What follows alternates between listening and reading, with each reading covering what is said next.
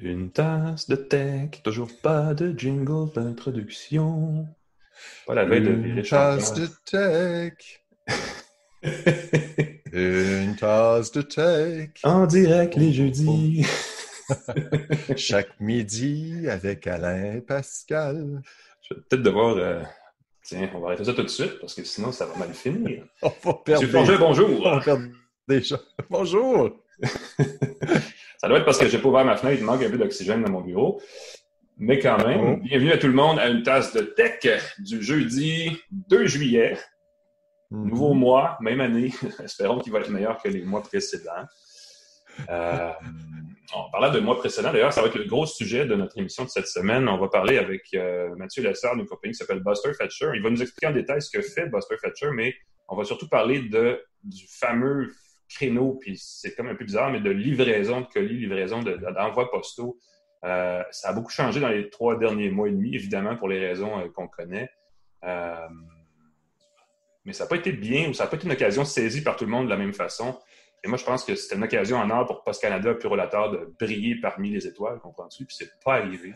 On va analyser ça. Puis on va voir, il y a eu même des, consultations, il y a eu un comité gouvernemental qui, qui s'est penché là-dessus. Bref, on va faire mm. le point là-dessus, puis on va voir comment on peut ne pas répéter c'est ce que j'appelle, ce que je considère comme un fiasco là, pour Post Canada. faire mieux, faire mieux la prochaine fois, parce que je pense qu'avec le confinement, ça a changé complètement la façon dont on interagit avec euh, la livraison. Euh, beaucoup de gens se sont mis à acheter des articles en ligne plus qu'avant. Et si des entreprises, toutes les entreprises qui sont basées là-dessus dépendent d'une livraison efficace. Et puis, si c'est pas le cas, ben. Tous ces commerçants qui se sont dit, tiens, je vais me faire un site transactionnel, et là, tout d'un coup, ne pouvaient pas livrer correctement à leurs clients à cause des cafouillis, de, les, prix inégaux pour le même genre d'envoi d'un endroit, d'une succursale à l'autre. Bref, euh, on, va, on, va, analyser ça tantôt. On va aussi parler d'un machin qui se livre très mal par la poste, la barre blanche que voilà, qui est un... Une, ça se traduit pas bien, hein, une barre de son un soundbar, c'est le Sonos Arc, qui est un système ARC, là, pas, pas ARC, comme Arc. Pas Arc. Ouais, oui. Euh, barre de son que je qualifie de euh, d'appareil audio exprès pour les services en, diffusion web, les Netflix, les Disney Plus de ce monde, euh, mm-hmm. compatible avec les protocoles Dolby Atmos et tout ce que vous pouvez imaginer. Une belle barre, coûte très cher, pas parfaite, hyper spécifique dans son fonctionnement. On va en parler à la fin de l'émission. Euh, mais on va partir de suite de la machine parce qu'elle a quelques actualités bien senties de la semaine. Notamment, on va avoir une visite virtuelle d'Edward Snowden à Montréal bientôt. Moi, je suis, assez, euh, je suis assez énervé de savoir que virtuellement Edward Snowden va être ici. C'est que Montréal va être l'hôte de la première édition virtuelle du festival techno qui s'appelle Campus Party. Et le thème cette année, c'est redémarrer la planète. Donc, trouver des solutions technologiques, réinventer le monde grâce à la technologie, rien de moins. Euh, c'est un événement qui est diffusé 24 heures sur 24 du 9 au 11 juillet.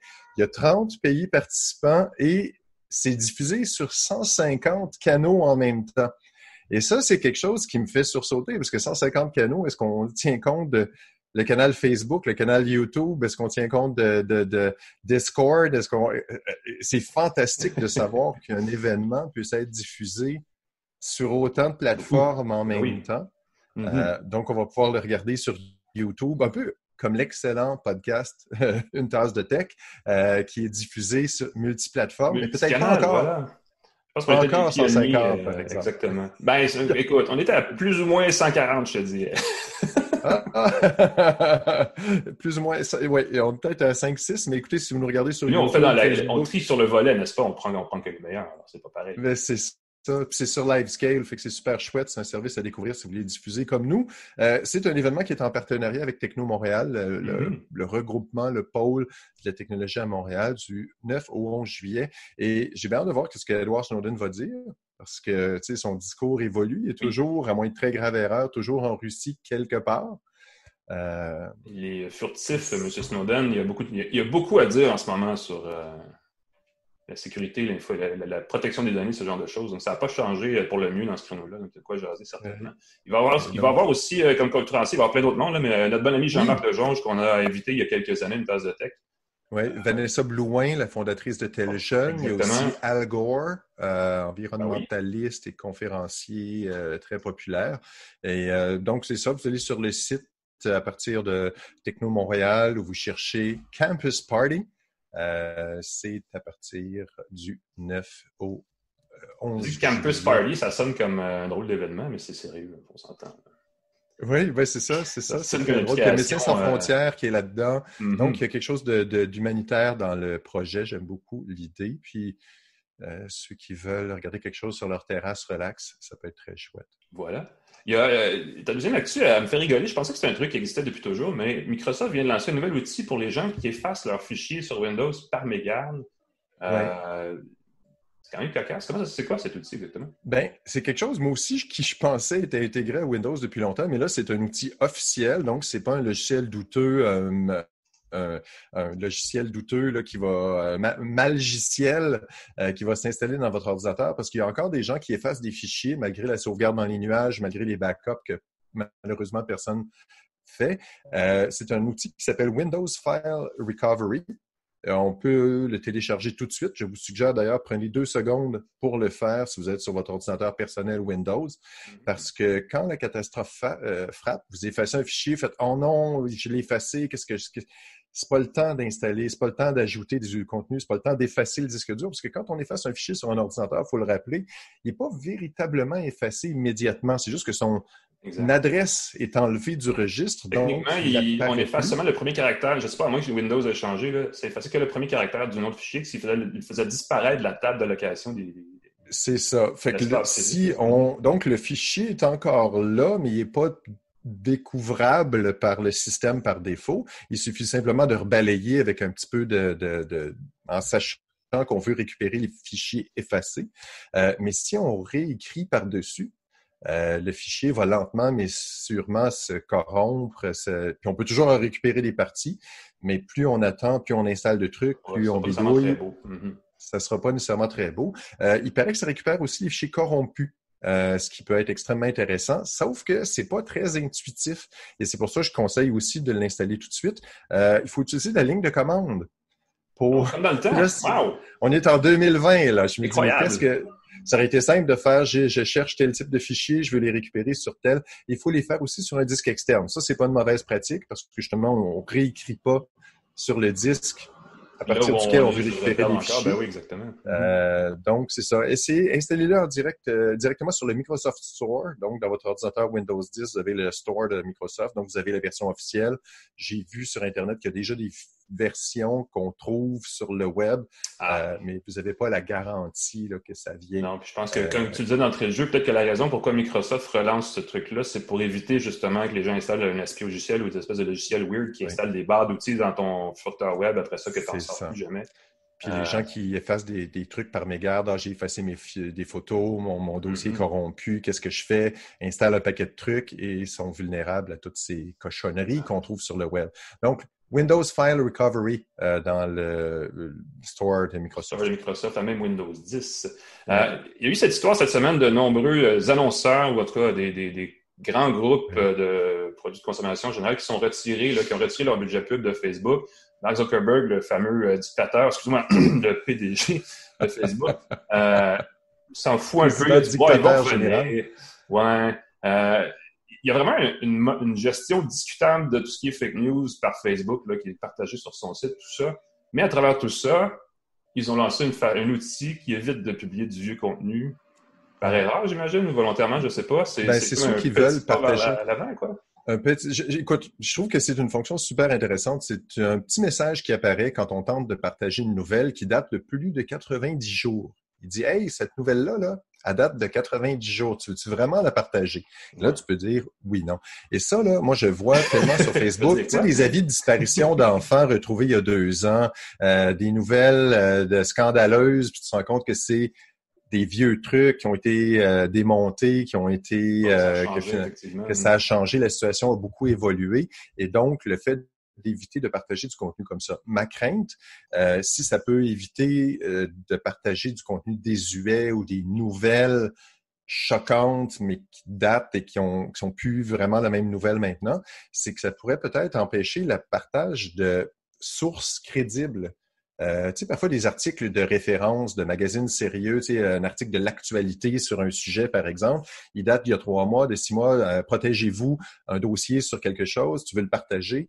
Ça se peut que le, drapeau se lève et que la personne fasse Oh non, je vais. Peut-être que ce n'est plus pertinent, effectivement. Alors que dans ces cas-là, ça pourrait être. Tu sais, à un moment donné, la physique ne change pas, à un moment donné, la médecine change, mais pas si vite que ça. Fait qu'un bon article sur quelque chose, il y a trois mois, euh, ben, c'est tous les outils qui permettent de tourner la langue euh, dans sa bouche cette fois avant de parler, là, au, sens virtuel de l'affaire.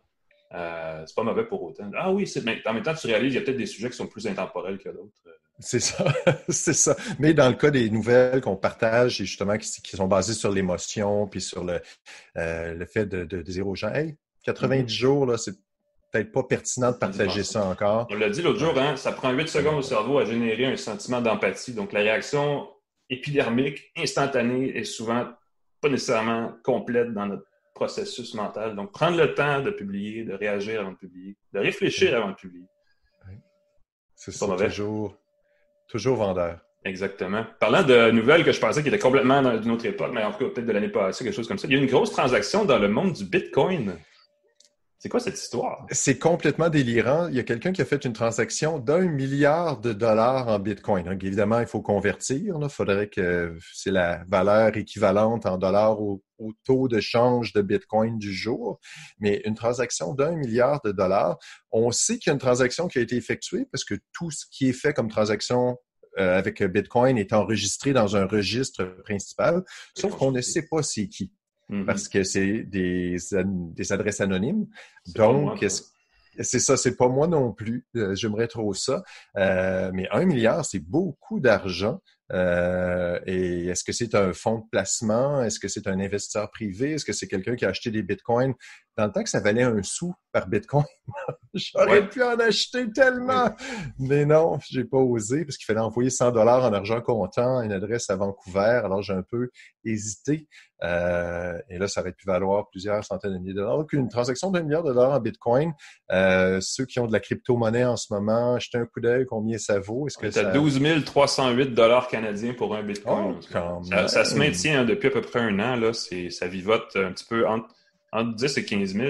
Euh, et tu le disais, hein, on se rappelle l'époque où on se demandait est-ce que vraiment à 2000 dollars le Bitcoin, c'est durable?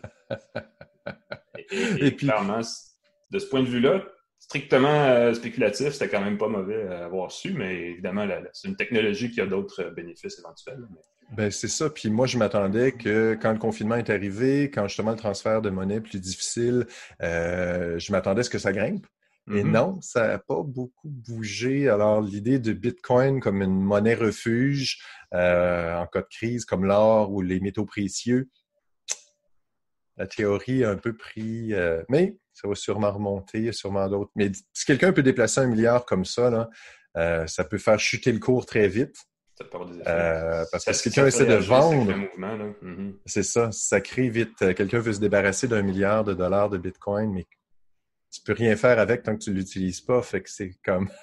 non, puis en même temps, je pense que si quelqu'un a un milliard de dollars de trop de investir, ils peuvent aussi nous appeler. Je pense qu'on peut donner des bons conseils.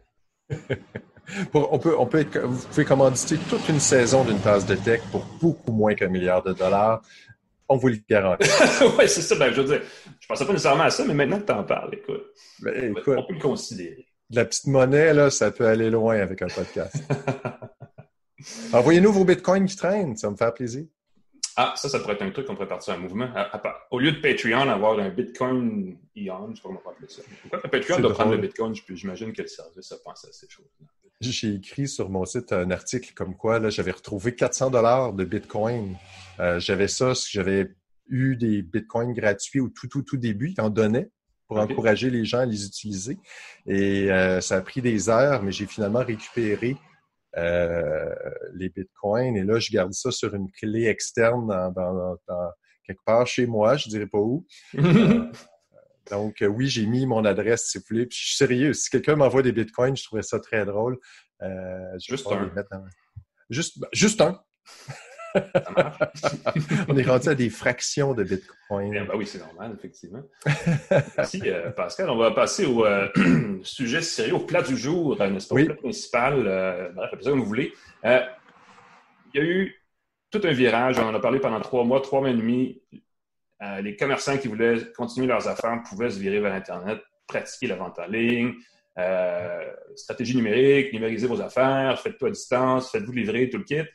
Il y a eu évidemment, personne n'attendait une pandémie, une fermeture complète des, commerces. Donc, il y a eu un ajustement des grandes compagnies de livraison, FedEx, UPS, Bureau euh, Post Canada un peu, mais encore cette semaine, euh, j'ai reçu un colis qui était dû il y a trois il y a un mois et demi, il y a peu plus que trois semaines. Euh, plus tôt la semaine dernière, ils ont annoncé qu'enfin, ils en auraient pour jusqu'à la semaine prochaine pour mettre de l'ordre dans leurs affaires, mais qu'on finirait par un retour à la normale la semaine prochaine. Euh, il y a un rapport qui a été remis au gouvernement. Il y a eu, il y a eu un, comité qui s'est penché sur la question dans les dernières semaines pour dire qu'est-ce qu'on devrait faire pour améliorer Post Canada. Donc, on aurait eu une occasion là. Est-ce qu'on est en train de corriger ou pas? Euh, est-ce que ça va tomber un peu lettre morte? Parce qu'Canada est dans une situation particulière. Il y a quand même, si on parle de deuxième vague, on parle d'un paquet d'affaires qui pourraient arriver. Mm-hmm. Euh, on va faire la lumière là-dessus parce que je pense que là, il y a quelque chose pour la suite, euh, tu sais, la croissance de l'économie numérique ou peu importe. Il y a un problème à régler. Il y a une opportunité, une occasion d'affaires incroyable pour Post Canada et peut-être Bureau Latar. Pour en parler, on a Matt Lessard, qui est directeur d'une compagnie qui s'appelle Buster Fetcher. Matt, bonjour. Bonjour, ça va bien? Ça va bien toi-même? Ça va très bien. Yes. Euh, deux questions importantes. Euh, premièrement, qui est Buster Fetcher? Veux-tu poser la deuxième tout de suite? Ou... Et deuxièmement, j'allais dire, donne-nous un peu ton, ton, compte rendu de la situation, mais commence par la première, ça va aller un petit peu plus vite pour avoir tout okay. dans la vidéo.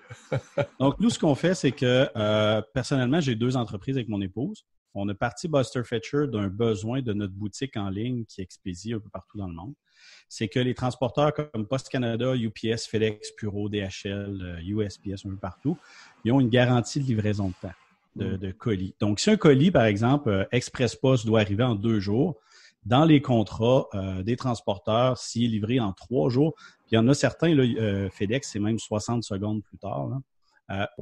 On a le droit de faire une demande de remboursement des frais d'expédition. Ce qui fait que, par contre, la plupart ne le font pas. Oui, c'est 100%, des frais? Wow. Oui. Donc, des fois, on a des clients qui ont expédié pour des, même des colis à 1000, 2000 dollars, qui ont été tous remboursés. Exactement. Parce que c'est ça dans l'entente. C'est ça qui est écrit. Mm-hmm. C'est une promesse, finalement. Tu sais, le, transporteur fait ça, il donne une garantie. Les clients sont plus enclins à le faire. Euh, donc, il n'est pas perdant, là. Mais nous, ce qu'on fait, c'est qu'on scanne tous les colis de nos clients. On a presque 1000 clients maintenant à travers le Canada. Puis, on va chercher tous ces remboursements-là qui sont disponibles pour nos clients. on a des chaînes de magasins, on a des manufacturiers dans les services financiers et tout. Puis, les clients, une fois qu'ils se connectent à Buster, ils n'ont rien à faire. En dedans de une à deux semaines, ils reçoivent déjà des remboursements de leur transport. Vous êtes comme l'équivalent du chien qui jappe après le facteur, là. mais en plus, vous mordez, si je comprends bien. À grandeur du Canada, mettons. Donc, vous êtes bien placé pour parler de la situation parce qu'il y a eu beaucoup de retard dans les derniers mois et il y en a qui s'en sont mieux sortis que d'autres.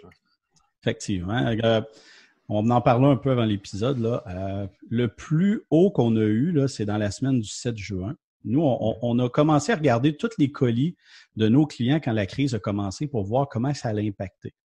Donc, on a comparé Post Canada et Purolator, vu que c'est la même compagnie. Hein, Purolator est détenu à 91% par Post Canada, pour mm-hmm. voir le contraste entre les deux. Qu'est-ce qu'il allait faire au niveau du commerce électronique et des livraisons? Euh, la semaine du 7 juin a été la pire pour Post Canada. 42,03% des colis qui ont été livrés cette semaine-là étaient en retard. Le record qu'on a eu, un client a eu 96,11% de ses colis. Il y en a eu plus de 200 dans la semaine qui étaient en retard. Wow! C'est pour, euh, Hein? Bien là, on parle pas juste de. Parce que là, on parle évidemment, du point de vue consommateur, on est fâché parce qu'on ne reçoit pas nos produits, mais pour un détaillant qui se lance, là, un cyber-détaillant, disons, là, ça a un impact majeur, ça, quand même, non? C'est que ça endommage la réputation. Nous mm-hmm. autres, la raison pourquoi on l'a parti, Buster, à l'époque, j'ai un background en commerce électronique, on s'est mis à faire notre boutique en ligne, puis là, on, on vend en Australie. Là, le client, il achète un produit à 30 ou 50 pièces, puis il paye 70 pièces pour le shipping quand il arrive une à deux journées en retard, c'est mm-hmm. qui le responsable? Est-ce que c'est il appelle Australia Post? Est-ce qu'il appelle Post Canada? Non, non, c'est nous les responsables dans sa tête. Fait que là, nous, on est obligés de, tout embarquer dans un processus pour satisfaire notre client. C'est normal, hein, c'est notre client. Mais dans ce temps-là, c'est pour ça qu'on se retourne vers l'autre. Fait que ça endommage la réputation de, des marchands, veut, veut pas. L'expérience client là, est brisée à ce moment-là. là Euh, là, tu te disais, dans, dans, la pire semaine, 42% de retard pour Post Canada. Est-ce que ça se compare? Est-ce que est-ce qu'il y a des chiffres sur FedEx, UPS? Où est-ce qu'ils se situent par rapport à ça? FedEx, UPS, euh, ça joue dans les entours de 8-9 Donc, il y a vraiment une grosse marge. Oui. Puro Later, eux, la pire semaine, je pense qu'ils étaient aux alentours de 25% Ça, ça date. Présentement, là, juste pour les chiffres ont sorti à matin, là, la semaine du 21 juin, donc la semaine passée, Post Canada était redescendu à 35,35, ce qui est quand même majeur. Hein. C'est mm-hmm. énorme. Euh, le retard maximum pour un de nos clients, c'est 71,30% Lui, là, il a, toute la semaine, il a expédié des colis, il en a 71% L'impact sur la business est incroyable. On parlait avec de nos clients qui sont frustrés parce qu'eux autres, ils ont la moitié de leur temps du service clientèle. Puis nous, on le voit pour notre boutique, c'est des clients qui se plaignent. Puis on, a beau dire, ah, c'est ben, c'est la crise, mais, mais tous les business ont dû se, remettre en place pendant la crise. Il y en a qui ne faisaient pas de masques, qui ont fait des masques. Il y en a d'autres qui, j'entendais des reportages, qui ont décidé de faire eux autres mêmes la livraison parce que les colis étaient expédiés, puis ont décidé de refaire un envoi pour satisfaire le client, puis de le livrer eux autres mêmes en plus. Des entrepreneurs qui embarquent dans leur retour pour faire ça. Tu sais, l'impact est juste trop, là. Ça ne fait pas de sens. Puis la même semaine, Pure Later, donc Post Canada, c'est 35,35. Pure Later, 12,35. ça, c'est la même entreprise. Ouais, Est-ce que le Pure Later n'est pas soumis parce que Post Canada, c'est une société euh, gérée par le, gouvernement qui a des qui, est encadrée par la loi, qui a des euh, obligations, doit respecter, doit livrer jusqu'au bout, peu importe si le bout est en ville ou carrément dans le champ. Euh, ça impose des, complications je pense aussi qu'ils avaient, il y avait, il y avait, les employés étaient soumis à certaines conditions exceptionnelles vu les, les, distanciations sociales et tout ça. Euh, J'imagine qu'ils ont tenté de s'ajuster. Est-ce qu'on a des données là-dessus? Qu'est-ce que ça représente? Est-ce qu'ils ont vraiment. Parce que je pense qu'UPS s'est mis à embaucher massivement. Parce Canada, est-ce qu'ils ont, mm-hmm. ont, cette latitude-là? Euh, ben, il y a eu un article qui a passé il y a peut-être euh, à la fin du mois de mai euh, qui disait qu'ils commençaient à embaucher. Là, ça fait trois mois. C'est tard, c'est ça. La crise, là. Euh, trois mois plus tard, euh, il disait en plus qu'il avait perdu plusieurs employés qui ne voulaient pas se présenter. Puis ça, il faut comprendre qu'un employé a le droit de, décider par lui-même. Moi, ben je ne me sens pas à l'aise, mm-hmm. malgré les protections et tout. Mais pourquoi prendre trois mois pour, faire une. Puis tu sais, on, parlait, là, quand on écoutait les, discussions, euh, il disait qu'il y avait des, des, items beaucoup plus grands que la normale, plus pesants, mais ça aussi, c'est régi. Là. Quand on lit les termes et conditions du transporteur, là, on ne peut pas envoyer un, 2 par 4 là, s'il mesure plus que je pense c'est 2 mètres. Là. Moi, ma barre de son, je me disais tantôt, ne passerait pas par Post Canada. Bon, fait que c'est ça. Fait que, à un moment donné, euh, puis, tu sais, on a des clients, nous, qui ont déjà travaillé dans des centres de tri, puis disent, moi, j'ai été là-dedans des, dizaines d'années, puis on n'était pas à plus proche que 2 mètres normalement. Puis avec des gants puis un masque, le gouvernement l'avait dit. Fait que, tu sais, c'est un peu obscur les raisons. Euh, d'un autre côté, on a des, représentants ou des, livreurs même qui nous ont dit le COVID a le dos large. Donc, il y a des fois mm-hmm. qu'on pourrait livrer, puis qu'on se dit, ben, on dira que c'est la faute du COVID, puis on va le livrer demain. Fait que, tu sais, il, y a, plusieurs items là, qui peuvent rentrer en ligne de compte sur le, les. Ça peut hein? On ne parle pas des employés, là, parce que les employés, tu sais, on sait qu'ils faisaient leur maximum. C'est plus le système, je pense, qui est ben là, je pensais ça, on a identifié un problème, il y a un comité, puis là, j'ai le rapport ici, je vais vous lire un petit bout parce que c'est, je ne l'ai pas appris par cœur du tout, il fait un nombre impressionnant de pages, mais je voulais un petit passage. Euh, l'avenir de Post Canada sera orienté évidemment vers un volume plus élevé de colis que de lettres. C'est parce qu'évidemment, le virage numérique force euh, cette situation-là, mais il y a évidemment un protocole de service qui oblige bon de livrer, d'offrir un service universel partout au Canada, Post Canada. Et je pense que ça fait partie du, de l'enjeu. Ça ne fait pas partie du problème, mais c'est clairement une particularité de Post Canada. Mm. Euh, en tant que société d'État, Post Canada doit absolument bon, se transformer pour respecter son mandat. Euh, d'autosuffisance financière, ça, c'est un méchant un problème parce qu'ils ont, ils ont des dépenses assez importantes. Est-ce, que ça signifie qu'on va mettre plus d'argent dans Post Canada? Est-ce que la solution, c'est juste de dire, tiens, voici, plus de sous du gouvernement ou est-ce comment on peut agir? Euh, bon, c'est, pas nécessairement la solution. Si on met plus de sous, est-ce qu'on va avoir un meilleur, un meilleur service? C'est une grosse question dans le sens que euh, je vais te donner des chiffres dans pas long, mais au lieu de voir ça comme on a plein de places à, couvrir qui n'est peut-être pas nécessairement payant, Post Canada, ils ont la possibilité d'être les meilleurs au monde s'ils veulent. C'est possible. Au lieu de focuser sur Ah, mais nous, euh, on a eu beaucoup d'employés que Ah, mais il y a des réalités, c'est vrai. Mais au lieu de, se trouver une excuse, pourquoi pas comment je pourrais faire pour faire x10 sur mon volume? Sans affecter mon, mon client? C'est sûr, là, toutes à peu près les compagnies au Canada l'ont fait. Les chiffres montrent que les autres transporteurs le réussissent. Fait est-ce que c'est le mindset, l'état d'esprit qui est entre les deux, qui est différent? On ne peut pas le savoir, mais pour ce qui est des coûts, dans le même rapport que tu es en train de lire, mm-hmm. on disait, puis je vais le lire, OK, parce que je veux être sûr de ne pas être mal interprété. Dans le cas de Post Canada, les coûts liés à la main-d'œuvre représentent environ 70% des coûts totaux. Ça, pour une entreprise, c'est tout le temps ce qui coûte le plus cher. Selon Ernst Young, euh, je ne sais pas comment le prononcer, là, je suis désolé. C'est excellent sont presque 41% plus élevés que ceux des entreprises commerciales du secteur privé. Puis là, on cite Purolator qui leur appartient, UPS et DHL. Puis c'est à noter que malgré une réduction, il faut d'ailleurs noter que depuis 2011, il y a une réduction d'environ 10% de ses effectifs, donc presque 5 ben, 800 employés de moins mais les coûts globaux de la société liés à sa main-d'œuvre sont demeurés stables de 4,4 milliards de dollars. Fait qu'il y a presque 6 000 personnes de moins, puis ça coûte le même prix. Hmm. Fait que c'est pas nécessairement de mettre le même montant. Nous, on avait fait une demande d'accès à l'information pour voir les directeurs des ventes. C'était quoi les bonus qu'il y avait? Puis en 2018, 14,5 ou 0,8 millions ont été donnés uniquement en bonus de performance pour les directeurs des ventes. Ça ne comprend pas les autres. C'est correct d'avoir des bonus, mais quand tu es à 66 millions dans le trou, tu sais, c'est pas de mettre plus d'argent, là. La chaudière coule, il faut juste la patcher comme il faut, la rendre plus efficace. Puis après ça, on en mettra des bonus, là. Oui. Mais c'est pas la meilleure solution de. Parce que la, la, performance, c'est ça, si la performance allait de soi, mais non, la livraison se fait moins vite. Euh, particulièrement en pandémie.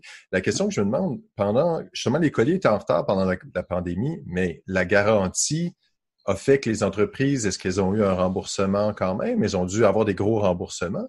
Ça, c'est ce qui frustre le plus les clients. Parce que tu as un volume qui était, puis là, je l'ai dans les chiffres, je le vois moi, deux fois et plus supérieur au temps des fêtes. OK? Mais ils percevaient quand même le même montant ou à peu près. Là, ils ont descendu d'à peu près 10% Mais quand tu as des clients que 96% de ces colis sont en retard, euh, le 10% là, c'est pas équivalent du tout. Là. Mm-hmm. Eux autres, ils avaient enlevé la garantie. Post oh. Canada, c'est dans le coin du 15-18 mars.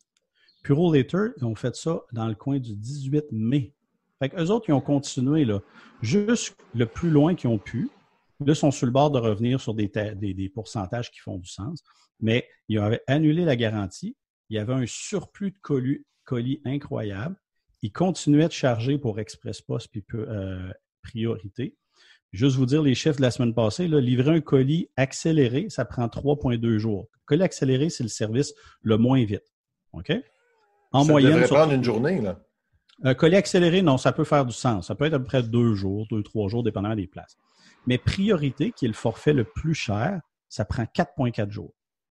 Donc, ils ont continué de charger quand même, mais à l'autre bout, le travail s'est pas fait. Et là, il était plus, il n'y avait plus de conséquences là, sur leur euh, sur, justement qui lit vite ou pas vite. Puis c'est pour ça que le représentant qui, nous a parlé, qui disait Nous, c'est pas grave, on n'a pas de compte à rendre maintenant, fait qu'on le livrera demain. Puis c'est ben, ce mindset-là, là, cette façon de penser-là, elle a un impact pour les entreprises partout. Là.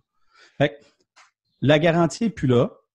Puis euh, probablement que ça va couvrir le, 66 milliards, euh, millions qui était euh, problématique au début de l'année. Parce que l'argent rentrait, il ne payait pas de sur, temps, comme on a vu, par le syndicat qui a avoué ça. Puis il n'y a plus de garantie. Je veux dire, là, ça ne marche pas. Là. Puis c'est les petits commerçants qui, payent en bout de ligne. C'est mm-hmm. pas. Il y a, ça fait partie des recommandations du comité gouvernemental en question. On parle beaucoup de revoir la gouvernance euh, et, j'imagine que ça va probablement ouvrir la porte, et je ne sais pas ce que tu en penses, à un plus gros maillage entre Post Canada et Purolateur, parce qu'il y a vraiment une, autre recommandation qui est de faire plus de place à livraison de colis euh, dans, les opérations courantes. Donc, de ne pas traiter les colis comme quelque chose d'exceptionnel, mais bien comme de plus en plus le, cœur des affaires de la livraison. Est-ce que tu penses que c'est ce qui va arriver ou est-ce qu'on va voir euh, comment, comment on va corriger ça? Comment on va s'ajuster par rapport à ça? Ce serait souhaitable. Euh, parce que c'est maintenant, avant, Post Canada, c'était pour les lettres et c'était mm-hmm. quasi exceptionnel les colis. Maintenant, les lettres, c'est, on en reçoit, là, mais c'est rien comparé aux colis.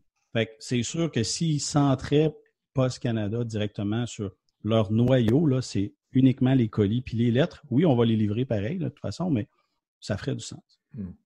Mm. Est-ce que les garanties vont revenir? Est-ce que les garanties, est-ce qu'avec la fin, la fin du confinement, est-ce que Purolator, FedEx, est-ce que les autres services aussi, j'imagine, ont arrêté leurs garanties? arrêté.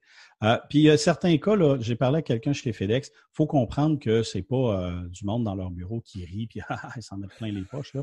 Il y avait une, incidence quand même. Là, parce que euh, juste la personne chez FedEx m'avait expliqué que quand tu envoyais un colis qui devait être livré à une adresse, mais que là, c'était fermé, juste de tout le, changement des adresses, ce n'est pas juste une place, des, mm. des, milliers de places. Donc, c'est sûr qu'il y avait un impact sur la réalité. Là, de, c'est pas juste parce qu'ils veulent prendre leur temps ou pas le faire comme il faut. Mm-hmm. mais oui, les garanties vont revenir. Purolator devrait être sur le bord de revenir, là, à moins qu'il y ait des changements encore dans un confinement euh, qui serait à venir. Là.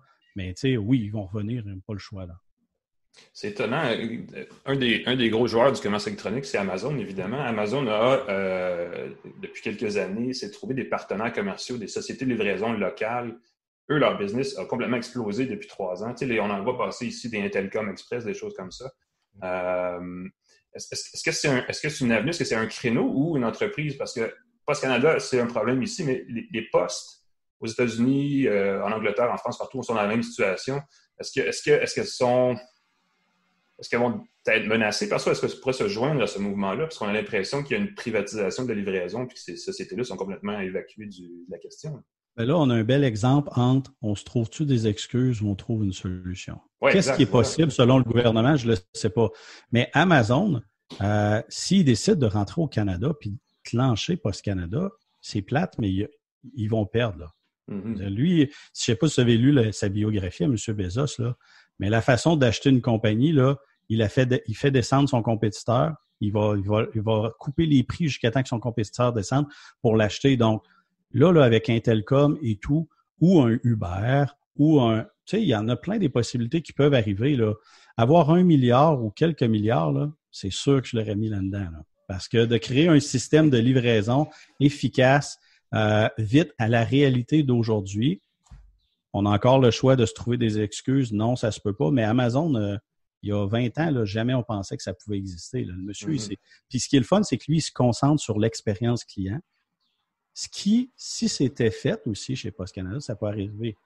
Si vous appelez chez, au service à clientèle, je ne sais pas si vous l'avez déjà fait, là, mais nous, on le fait régulièrement. Là, puis L'information donnée n'est jamais la même. J'ai des clients qui nous ont écrit ou qui ont écrit sur Internet que euh, Ah, appelez-nous pas, là, on est trop occupés. Euh, attendez, attendez une semaine. Puis, tu sais, plusieurs, là. Tu sais, si c'était un qui le dirait, ça pourrait être un fake, là. Mais quand tu vois ça, plusieurs, puis des personnes qui c'est leur vrai nom, puis qu'il y a des entrepreneurs, à un moment donné, l'expérience, là, euh, ça, ça serait probablement une grosse place à pouvoir aller. Mmh. C'est fou quand même. Mais puis on voit, et c'est drôle parce que pour, revenir sur Amazon, eux, il y a leur volonté de concurrencer. à un moment donné, ils ont dit on va lancer notre propre service de livraison, puis l'action de FedEx a chuté. Euh, mm. C'est un poids lourd qui a beaucoup d'influence. Ils peuvent pas, eux, c'est des colis, c'est pas de la lettre.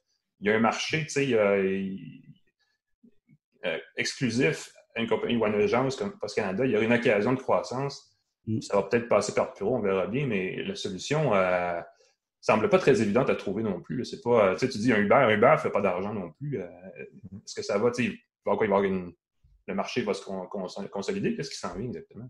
Ben, tu sais, Uber, Amazon n'a pas fait pendant des années.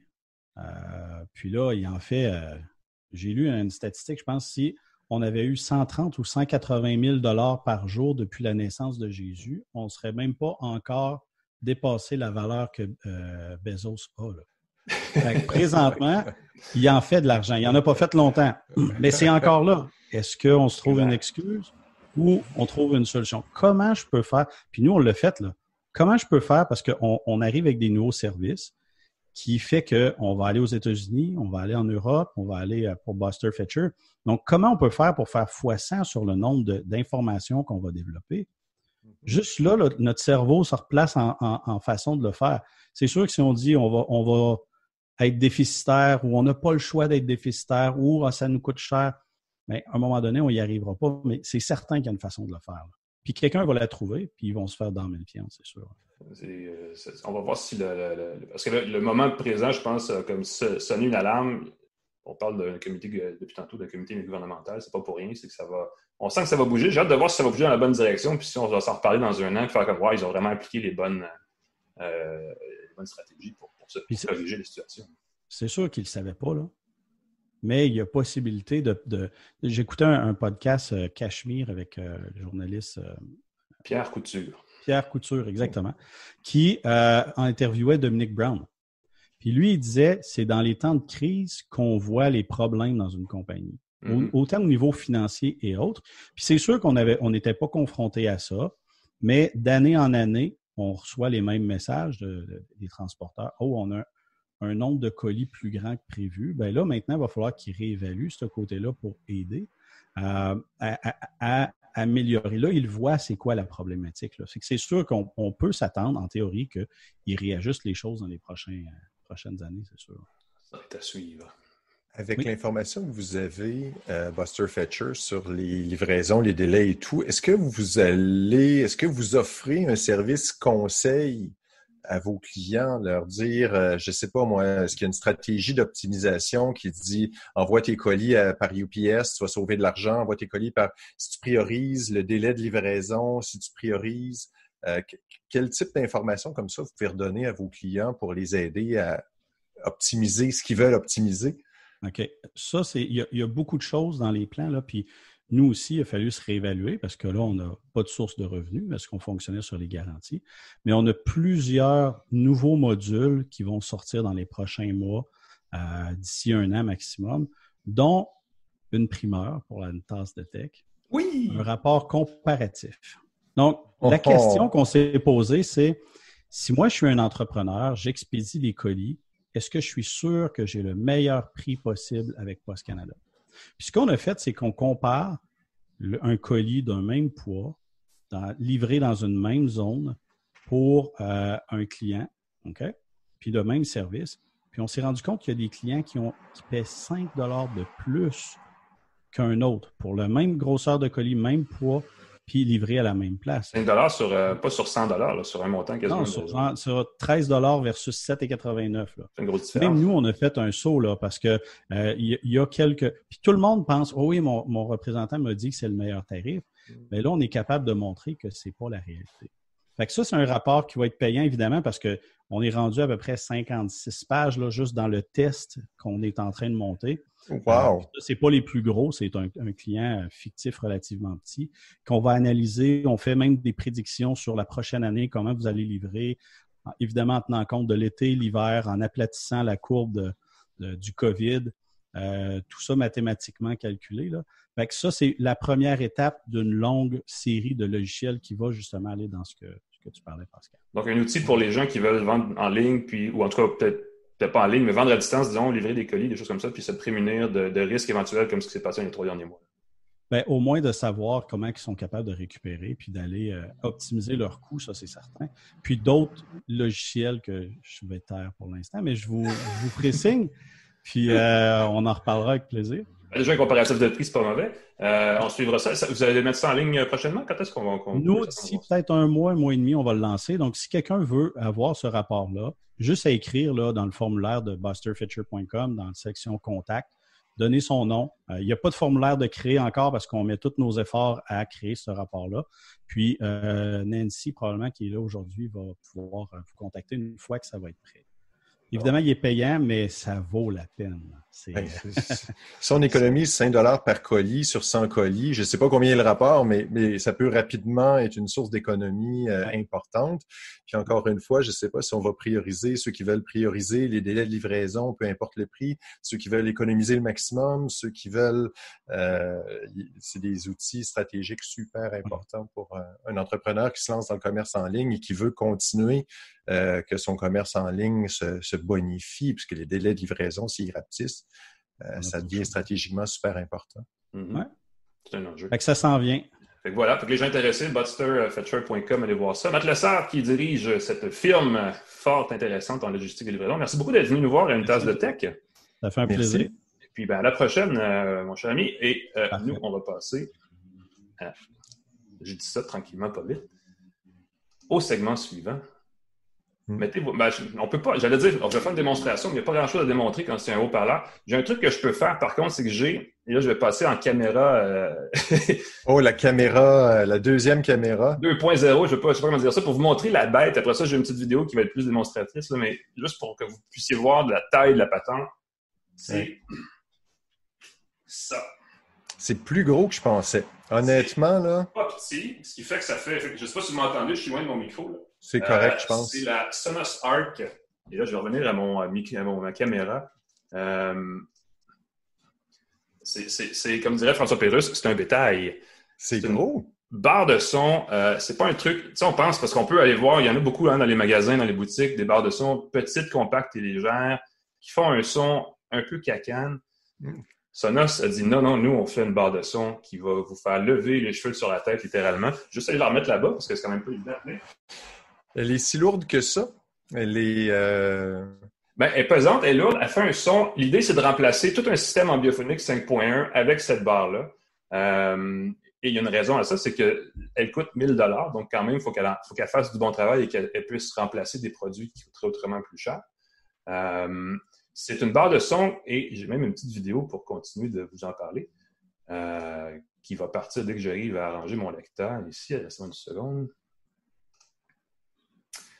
Euh, qui, vient d'être lancé par Sonos. Sonos, vous le savez, ils font des haut-parleurs connectés, donc c'est des produits qui se jumellent entre eux. Cette barre-là est faite pour être autonome. Euh, elle fonctionne, dans la branche dans son téléviseur.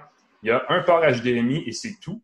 Évidemment, il y a une alimentation électrique aussi, mais ce n'est euh, pas nécessairement ça le gros, le gros de l'affaire. et sa particularité, c'est qu'elle est compatible avec à peu près tous les protocoles ambiophoniques virtuels, dont Dolby Atmos, qui est le fin du fin dans ce créneau-là.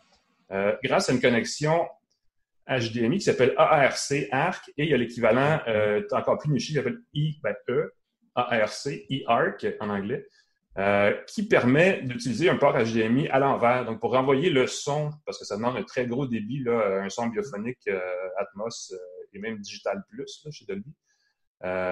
et ça, c'est pas tous les téléviseurs qui l'ont. Et d'ailleurs, le son Dolby Atmos est un truc qui est difficile à aller chercher. Euh, il l'a pas à la télé conventionnelle, il l'a que dans certains services de streaming, seulement sur certains appareils. Et un de ces appareils-là, c'est étonnamment euh, le Fire TV Cube, le petit cube que euh, je pense, Pascal, tu l'as d'ailleurs dans la main. Je l'ai ici. Il est plus joli quand il est allumé parce qu'il y a une petite bande bleue qui est ah, Oui, c'est ça, exactement. Mais je l'ai débranché rapido de mon téléviseur. Alors, je... Mais c'est vraiment une belle petite boîte. Euh, qui ressemble au monolithe de 2001 au-dessus de l'espace, pour ceux qui sont férus de science-fiction. Et puis, euh, on peut le connecter. Normalement, c'est ça qui est drôle, c'est que tu me disais, on peut le connecter avec cette bête-là qui est offerte par euh, le Studio, d'Amazon, voilà. D'Amazon, qui les deux se parlent entre eux, donc le son de son téléviseur sort par ça, ça fonctionne super bien. Mais le arc, va plus loin parce que ça, ben, ça simule. Dans la même optique, on peut jumeler avec des appareils, d'autres appareils Sonos, d'autres appareils Sonos pour créer un son euh, en biophonique complet ou euh, du multipièce. Hein. Souvent, on veut la musique dans différentes pièces, ainsi de suite. Euh, c'est un appareil qui accepte la commande vocale aussi d'Alexa mmh. Mmh. ou de l'assistant Google. Donc, les deux fonctionnent. comme c'est un gros appareil, juste cette portion-là, commande vocale, on est dans le fond de la pièce et on murmure le nom d'Alexa et il nous entend. Euh, je n'ai pas réussi à jumeler en français, par contre, à travers l'application, la nouvelle application Sonos. Je sais pas pourquoi. Euh, j'ai l'impression qu'il y a peut-être un réglage avancé quelque part qu'il faut changer, mais ce n'était pas fonctionnel sur la mienne dans les essais que j'ai faits. J'ai reçu avant hier. J'ai pas eu fait, une tonne d'essais euh, par rapport à ça. Mais bon, ça fait partie de l'offre. Ben, c'est aussi connecté. Ça permet de contrôler votre écosystème Sonos ou Alexa ou peu importe ce que vous avez de connecté à la maison, que ce soit à travers Google, les Google Home et ces choses-là aussi. Euh, il y a évidemment les réglages sans casse-tête de Sonos, ce qu'ils appelle le True Play, là, qui permet à, l'appareil de figurer comment votre pièce est, constituée et à partir de ça, optimiser le son. Et ça crée euh, une bulle sonore autour euh, de, votre fauteuil, de votre divan, devant le téléviseur. C'est vraiment, une, c'est vraiment l'ambiophonie virtuelle qui est la, proposition ici.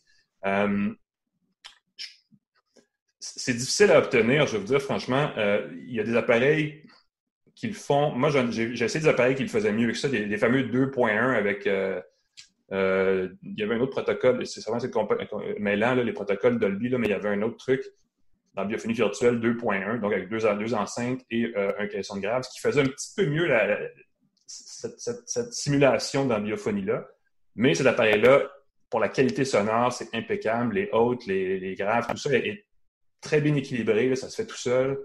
J'ai rarement eu à si peu jouer dans les réglages pour avoir le son que, j'aime avoir quand je regarde la télé, quand je regarde une émission de télé.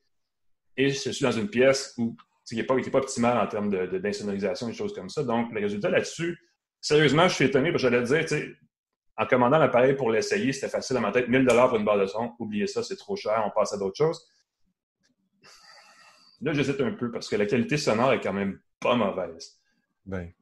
À condition d'avoir les autres gugus autour qui permettent d'avoir ces, euh, protocoles sonores, ces euh, réglages sonores-là de Dolby, tout ça. Euh, j'ai un téléviseur chez moi qui, permet d'utiliser Dolby Digital Plus, qui n'est pas du Atmos, mais qui est quand même très bon. Mais en même temps, c'est pas tous les téléviseurs qui l'ont, donc c'est vraiment pas un appareil pour tout le monde. Il n'y a pas non plus, parce que l'autre truc que je me disais, c'est, par exemple, dans un cinéma maison, beaucoup de gens, j'ai des amis, qui ont des projecteurs. Euh, et euh, évidemment, passer des fils HDMI d'un projecteur, c'est pas simple parce que souvent, ils sont accrochés au plafond, ils sont cachés quelque part. Puis, rajouter un câble pour son, enceinte, euh, une barre de son, peu importe, c'est un petit peu compliqué. on se disait, est-ce qu'on peut faire un jumelage sans fil? Que ce soit ou que ce soit pas Bluetooth. Là, je sais que, par exemple, le Fire TV Stick 4K d'Amazon, euh, le, la Roku Express, une autre clé HDMI. Ces deux clés-là, on peut les brancher dans un port HDMI, dans un port USB et on a du 4K pour un projecteur ou pour un téléviseur qui sont compatibles. On se dit, ben, je vais partir de la clé, je vais pousser le son vers la barre de son par un protocole sans fil. Et ça n'existe pas. Euh, n'est ben, pas compatible avec ces protocoles-là. C'est un peu dommage vu le prix de l'appareil. Le petit délai entre le son et l'image, selon moi, deviendrait important. J'ai l'impression que c'est une des contraintes. Euh, ben, ça pourrait se corriger parce qu'on peut, dans les réglages, ajuster le décalage entre le son et l'image. Oui. Euh, j'ai vu récemment, tu sais, on a vu des démos, là, les écrans 80-85 pouces, là, les nouveaux écrans ultra haute définition. Le mur. Ben, c'est ça. C'est tellement gros que, par définition, il y a comme un décalage entre le son et l'image quand on sort le son à, par l'auxiliaire parce que c'est tellement exigeant en termes de, bande passante. On peut toujours aller dans les réglages et décaler de quelques millisecondes pour que tout ça mm. soit bien cadencé. Euh, les clics dont je parlais de Roku et d'Amazon offrent la possibilité de pousser le son sans fil vers une enceinte qui n'est pas celle du téléviseur. Mais cette barre de son-là, qui pourtant aurait, tu sais, Sonos, ils font ça, ils connectent leurs appareils entre eux à travers le réseau Wi-Fi. À mon avis, c'était pas une grosse affaire d'ajouter cette fonction-là à la barre de son Sonos mm. Arc. Et ils l'ont pas fait.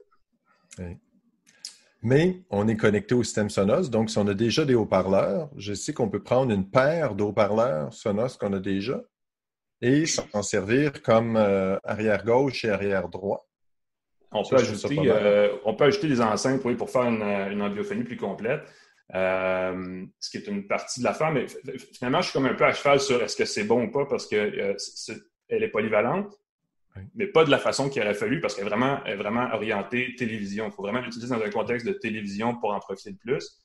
Puis là-dessus, elle est trop limitée. Le protocole ARC, ARC, est encore trop limité et les applications qui utilisent ça pour envoyer un signal sonore, que ce soit Dolby Atmos ou autre, sont assez limitées. Euh, Netflix, par exemple, qui offre de la télé 4K avec du son surround et tout le kit, n'est pas nécessairement compatible avec le protocole Atmos sur tous les appareils qu'elle utilise, les Apple TV, les Roku, tout ça. Ça devient super compliqué à gérer. Il faut acheter la bonne télé avec la bonne application sur la bonne version de l'application, parce que des fois, ça peut changer. Et tu regardes du contenu qui est dans le bon format aussi. Il faut que le contenu soit offert en Dolby Atmos. Donc, si tu veux regarder un film, puis... Et là, il existe aussi l'équivalent visuel chez Dolby, Dolby Vision ou je ne sais pas quoi, qui est autre, euh, une autre certification de qualité visuelle pour les couleurs et tout, ça. Euh, ça commence à être un peu mêlant. Fait que je vous dis, si vous achetez si vous magasinez quelque chose pour améliorer votre système de son, votre système, euh, cinéma maison, il euh, faut, penser, faut avoir en tête un, je veux une affaire et il faut comme s'accrocher à ça et acheter tous les composants pour arriver à cette finalité-là. c'est un peu compliqué. Ce qui fait que personnellement, j'aurais, jusqu'à la partie genre compatibilité des appareils, ça allait bien pour la, la. Puis là, je fais comme finalement 1000 pour un appareil aussi niché que ça, à moins d'avoir tout le reste. Sérieusement, il existe des produits moins chers qui vont faire la même job. Donc, c'est un peu dommage, mais c'est pas, pas, la, pas la super barre de son que j'attendais. Ah, moi, je me serais attendu à ce que ça remplace, au lieu d'acheter, par exemple, deux, euh, deux appareils Sonos euh, Play 5 ou euh, Play 5, le nouveau, nouvelle version. le 5. pour, pour mhm. mettre dans son, dans son salon. tu mets la barre au milieu. Me disais, ça peut remplacer ça. Au ben, niveau tu peux avec Ils ont un gros caisson de grave aussi qui fait une super, super job de, de, de, de, ton grave, nécessairement. puis oui, tu peux ajouter des enceintes à l'arrière préférablement, parce qu'en avant, il a fait déjà le, beau, euh, le gros du travail. C'est ça. Mais cette compatibilité-là limitée est un peu agaçante. on se serait attendu à quelque chose d'un. Il y a juste un port HDMI qui est comme bof, il n'y a pas de connexion. On peut même pas. Tu sais, des amis, ils disent Hey, je vais mettre de la musique, tu peux pas jumeler le téléphone par Bluetooth, par exemple. Même pour juste dire Hey, mon ami, fais ta musique sur mon, ma barre de son. Oui, mais tu peux le connecter au, à Sonos, là. Il faut passer par l'application. Il faut passer par l'application Sonos. Moi, je l'ai fait quand je vais chez de la visite qui ont des appareils Sonos. je fais le DJ en installant. Je découvre leur système du moment que je suis connecté à leur réseau sans fil et je les embête avec ma musique. Non, ben là, tes goûts musicaux, Pascal, ils sont excellents. C'est juste pas tout le monde qui les comprend. Mais je veux dire, ça reste quand même, tu sais, c'est plus compliqué que ça aurait dû être pour ces petits détails-là, vu le prix de la paire. Mais évidemment, je veux dire, tu sais, la qualité est au rendez-vous pour quand ça marche, ça marche. Il y a un peu cet, esprit-là derrière, mais sinon, euh, sérieusement, magasiner, parce que les barres de son sont pas. Euh, il y en a pour tous les goûts, tous les budgets. Là. Il euh, faut vraiment faire, à mon avis, il faut faire des essais pour tomber sur la bonne. Mm. Et celle-là est excellente dans les meilleures conditions. Je, vais résumer comme ça. Mm. Tu fais le tour, mon cher ami, pour cette semaine. Je pense qu'on a réglé quelques problèmes. On a réglé le cas de la poste tantôt. Oui. là, on vient de parler sérieusement de Sonos et comment pour améliorer ses produits. Je pense que ça, c'est pas mal. la semaine prochaine, entre, entre maintenant et la prochaine édition d'une tasse de tech, il y a Edward Snowden quand même qui va être. oui. C'est vrai, du 2 au 9, du 9 au 11. Ah non, c'est jeudi. Exactement jeudi prochain. C'est exactement jeudi prochain. Donc, on va pouvoir vous rappeler. Euh, je pense qu'on va essayer de l'avoir. On pourrait l'inviter. Je ne sais pas s'il va dire oui. On va voir ce qu'on peut faire. Ça je ne sais, pas, sais pas comment son français. Son, son, anglais doit être meilleur que son russe. son, son, russe, son russe doit être meilleur que son, son français, plutôt. Oui. Ben là, là, là ouais, on peut, y aller pour euh, moins de l'anglais, ça serait pas bien. Ben, bref, on rigole, va ça parce que euh, l'acteur qui l'a joué dans le film, euh, l'acteur que comment il s'appelle, parle bien français. Ah, non, j'ai oublié. C'est une excellente question. Il est dans le film The Walk et il a appris à parler français. Il avait déjà des bases, il l'a perfectionné. Fait que l'interprète d'Edward Snowden dans le film d'Edward Snowden parle français. Fait que c'est peut-être lui qu'on devrait. On aurait invité le. Oh, ça va être comment c'est compliqué? On va y penser. on va passer la fin de semaine à penser à ça. On va euh, réfléchir à toute la patente. Puis autrement, on va vous souhaiter une bonne, euh, un bon jeudi, une bonne fin de semaine, une bonne semaine prochaine. Euh, Pascal, encore une fois, merci d'avoir été avec, avec nous. Ben, merci. je suis content d'être avec toi, la, réciproque et tout. Euh, écrivez-nous, euh, ceux qui sont dans les, dans les, commentaires sur Facebook, YouTube, euh, réseaux sociaux, ainsi de suite. N'hésitez pas. Mm-hmm. Questions et tout. Et puis, est-ce que c'est l'avant-dernier épisode de la saison 4 ou on continue dans le. on en a encore un petit bout, mais on approche de la mi-saison, en fait, qui va être, si je ne me trompe pas, la semaine prochaine. je pense qu'on a une bonne optique de contenu. Là. relancer le Québec, c'est vraiment porteur. On a eu des super exemples dans les dernières semaines. Je pense ben qu'on va continuer là-dessus. Euh, là, il faut, faut rebâtir effectivement une liste d'invités. On est rendu là, en fait. Peut-être que si vous avez des choses à nous dire, on est rendu là. Pardon? Des scoops, des choses à nous dire, des commandites à nous proposer, des trucs à nous faire essayer. Moi, moi je suis plus commercial que toi. Moi, je, je, ben, le bac en marketing ressort. le, le, bac en marketing ressort. C'est comme, hey les amis, merci une tasse de tech, merci à vous. Et puis, merci. En tout cas, au minimum, allez sur notre page Facebook, euh, aimez notre page Facebook, facebook.com une tasse tech. Allez sur notre page YouTube si vous voulez voir les anciens épisodes. Il y en a des très bons, il y en a des bons, il y en a des excellents. C'est dans cette, à peu près cette, euh, range, ce range-là, comme on dit en bon français. Euh, YouTube.com une tasse tech. Oui, puis sur Facebook, hein, sur notre page, les commentaires, n'hésitez pas, questions, suggestions, tout le kit, on est preneur. Sinon, comme je le disais tantôt, on vous souhaite une bonne fin de semaine, une bonne semaine. On se voit la semaine prochaine, jeudi midi ou en différer par la suite pour une autre tasse de tech. Salut tout le monde. Salut Pascal. Au plaisir. Bye bye.